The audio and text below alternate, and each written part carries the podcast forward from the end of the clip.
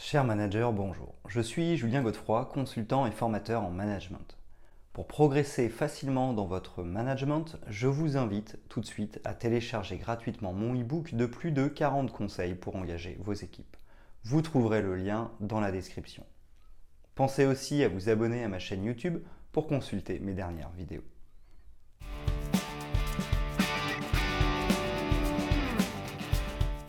Un des sujets les plus délicats lorsque nous sommes un leader est la gestion des conflits en entreprise.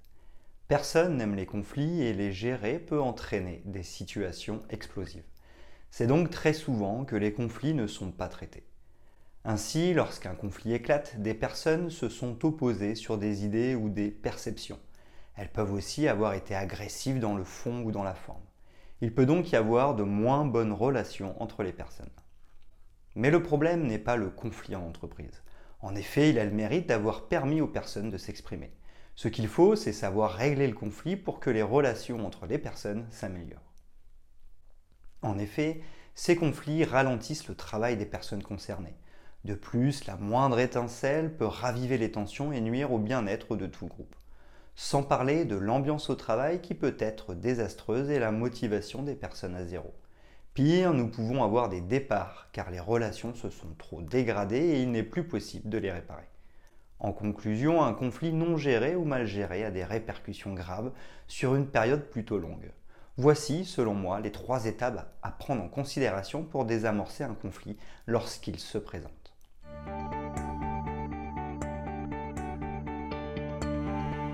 Premièrement, prévoir des moments d'échange sur le conflit en entreprise. En cas de gestion de conflit en entreprise, l'objectif est de prévoir des moments d'échange réguliers où chacun pourra s'exprimer en toute sécurité. L'idée est de prévenir les conflits pour éviter qu'ils ne surviennent. Chacun sait que ces moments sont prévus régulièrement dans l'agenda. Chacun sait qu'il aura un moment où il pourra écouter et être écouté. Ainsi, chacun sait donc qu'il pourra exprimer un mal-être facilement et écouter celui de ses collègues facilement trois avantages de ces réunions. Prévenir de futurs conflits. Avant même l'apparition du conflit, les personnes peuvent s'exprimer et remettre les désaccords à plat. Sortir des conflits. Si un conflit a réussi à éclater, cette réunion sera parfaite pour discuter et chercher un moyen de sortir du conflit. Évaluer le climat social de l'entreprise en fonction des sujets évoqués et de la manière dont ils sont évoqués. Ces moments permettront de connaître l'état d'esprit et le niveau de motivation des personnes. Exemple de réunion de prévention des conflits. Frédéric Laloux, dans Reinventing Organization, nous présente trois exemples. Le lycée ESBZ prévoit que chaque classe se réunisse une fois par mois pour échanger. Lors de ces réunions, un facilitateur est choisi pour permettre à chacun de s'exprimer en toute sécurité. Au sein de l'entreprise Elegenfeld, les personnes évaluent une fois par an leurs relations avec les autres personnes. Ainsi, la gestion des conflits en entreprise est plus facile car nous connaissons la qualité des relations et savons s'il y a des problèmes ou non. RHD organise une réunion une fois tous les deux mois pour évoquer tous les problèmes se terminant en isme, par exemple sexisme, afin d'éviter que de nouvelles tensions arrivent.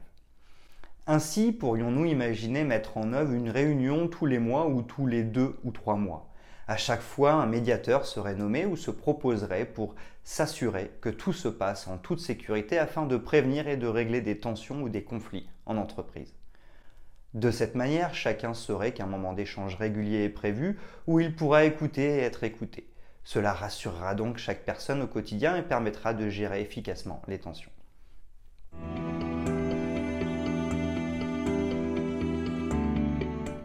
Deuxièmement, mettre en place un processus formel pour une bonne gestion de conflits en entreprise. Lorsque je lisais Reinventing Organization de Frédéric Laloux sur les nouveaux modes de fonctionnement des entreprises, la partie consacrée à la gestion des conflits en entreprise m'a interpellé. Quelle procédure existe-t-il au sein de mon entreprise si un conflit éclate? En effet, les entreprises innovantes dans le domaine du management, dites organiques ou opales se sont dotés de procédures de gestion de conflits en entreprise. Souvent, dans les entreprises classiques, les conflits sont passés sous silence. Au mieux, une rencontre est organisée entre les protagonistes en conflit. Souvent, cette rencontre ne respecte pas certaines règles. Ainsi, rien n'est clairement organisé et ces réunions ainsi que leur déroulement sont souvent informels. À la lecture de ce livre et de l'expérience de ces entreprises, une question nous saute aux yeux. Lorsqu'une procédure existe au sein de notre entreprise alors qu'un conflit éclate, nous ne sommes plus pris au dépourvu et nous savons quoi faire et comment réagir. Un conflit égale mise en œuvre de la procédure. Le terme procédure peut paraître archaïque lorsque nous parlons de nouveaux styles de management. Effectivement, les entreprises libérées ont tendance à réduire les procédures. Cependant, certaines fois, elles sont inévitables et bénéfiques. Le cas de la gestion des conflits en entreprise en fait partie. Le management moderne veut ouvrir les yeux en cas de conflit en prévoyant un mode opératoire. Et il nous rassurera et nous permettra d'en sortir gagnant. En conclusion, c'est parce que nous avons un mode opératoire que nous n'avons plus peur et savons comment réagir. Ainsi, nous gardons les yeux ouverts en cas de conflit en entreprise. Exemple de procédure avec l'entreprise Morningstar. Frédéric Laloux nous parle aussi de Morningstar. Cette entreprise met en place une procédure en plusieurs étapes. La première étape consiste à ce que les deux personnes en conflit se rencontrent. En effet, celui qui a provoqué la rencontre doit faire une demande claire. Ensuite, si aucune solution n'apparaît à l'issue de la rencontre, une deuxième rencontre se met en place où cette fois-ci, un médiateur participe pour aider à trouver une solution. Un collègue de confiance joue le rôle de médiateur. Après cela, si cela ne suffit pas, une troisième réunion a lieu où cette fois-ci plusieurs collègues concernés de près ou de loin par ce conflit aident à trouver une solution. En cas de besoin, une dernière réunion consiste à inviter le garant de l'autorité morale de l'entreprise, DG, DRH, fondateur, pour donner encore plus de poids. Il y a quatre réunions pour la gestion des conflits en entreprise. Première réunion, les deux protagonistes cherchent ensemble une solution. Deuxième réunion, un médiateur, un collègue de confiance, participe pour aider. Troisième réunion, un jury, des collègues concernés, est invité. Quatrième réunion, le garant de l'autorité morale se joint au jury. Ce processus étant très simple, il suffit de l'expliquer à ses équipes. Dès qu'un conflit apparaît, le processus doit s'enclencher.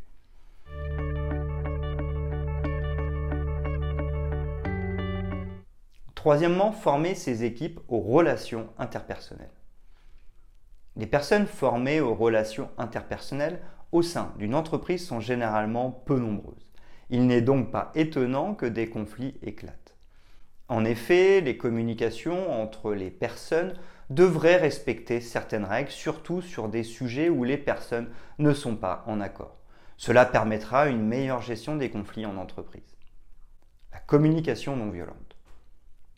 Le site web de la communication non violente, nvc-europe.org, étant extrêmement clair dans sa manière d'expliquer le protocole CNV, je vous mets ci-dessous leur exemple.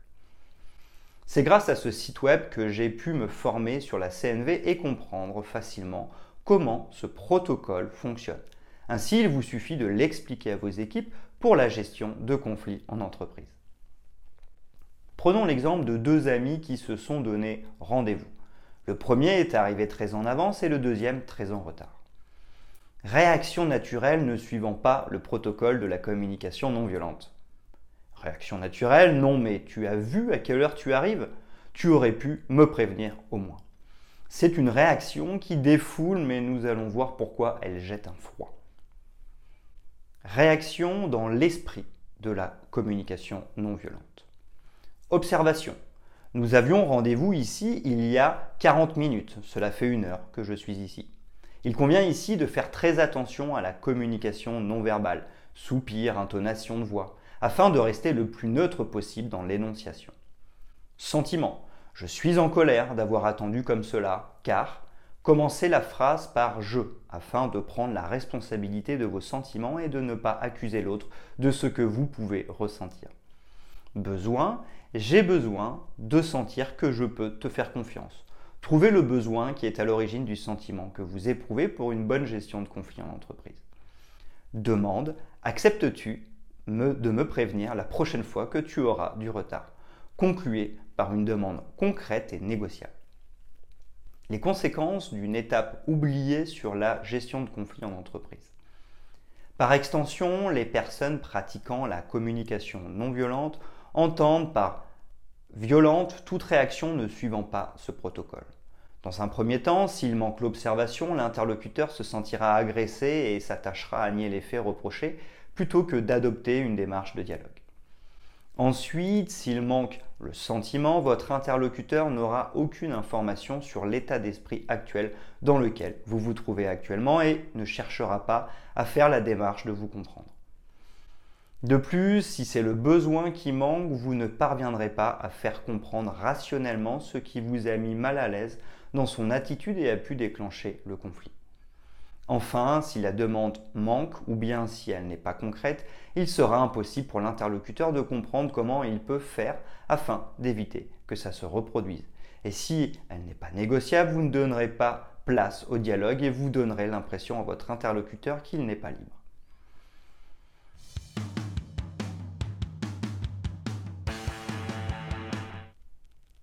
Pour la gestion des conflits en entreprise, il est essentiel qu'une procédure existe afin d'éviter tout effet de surprise.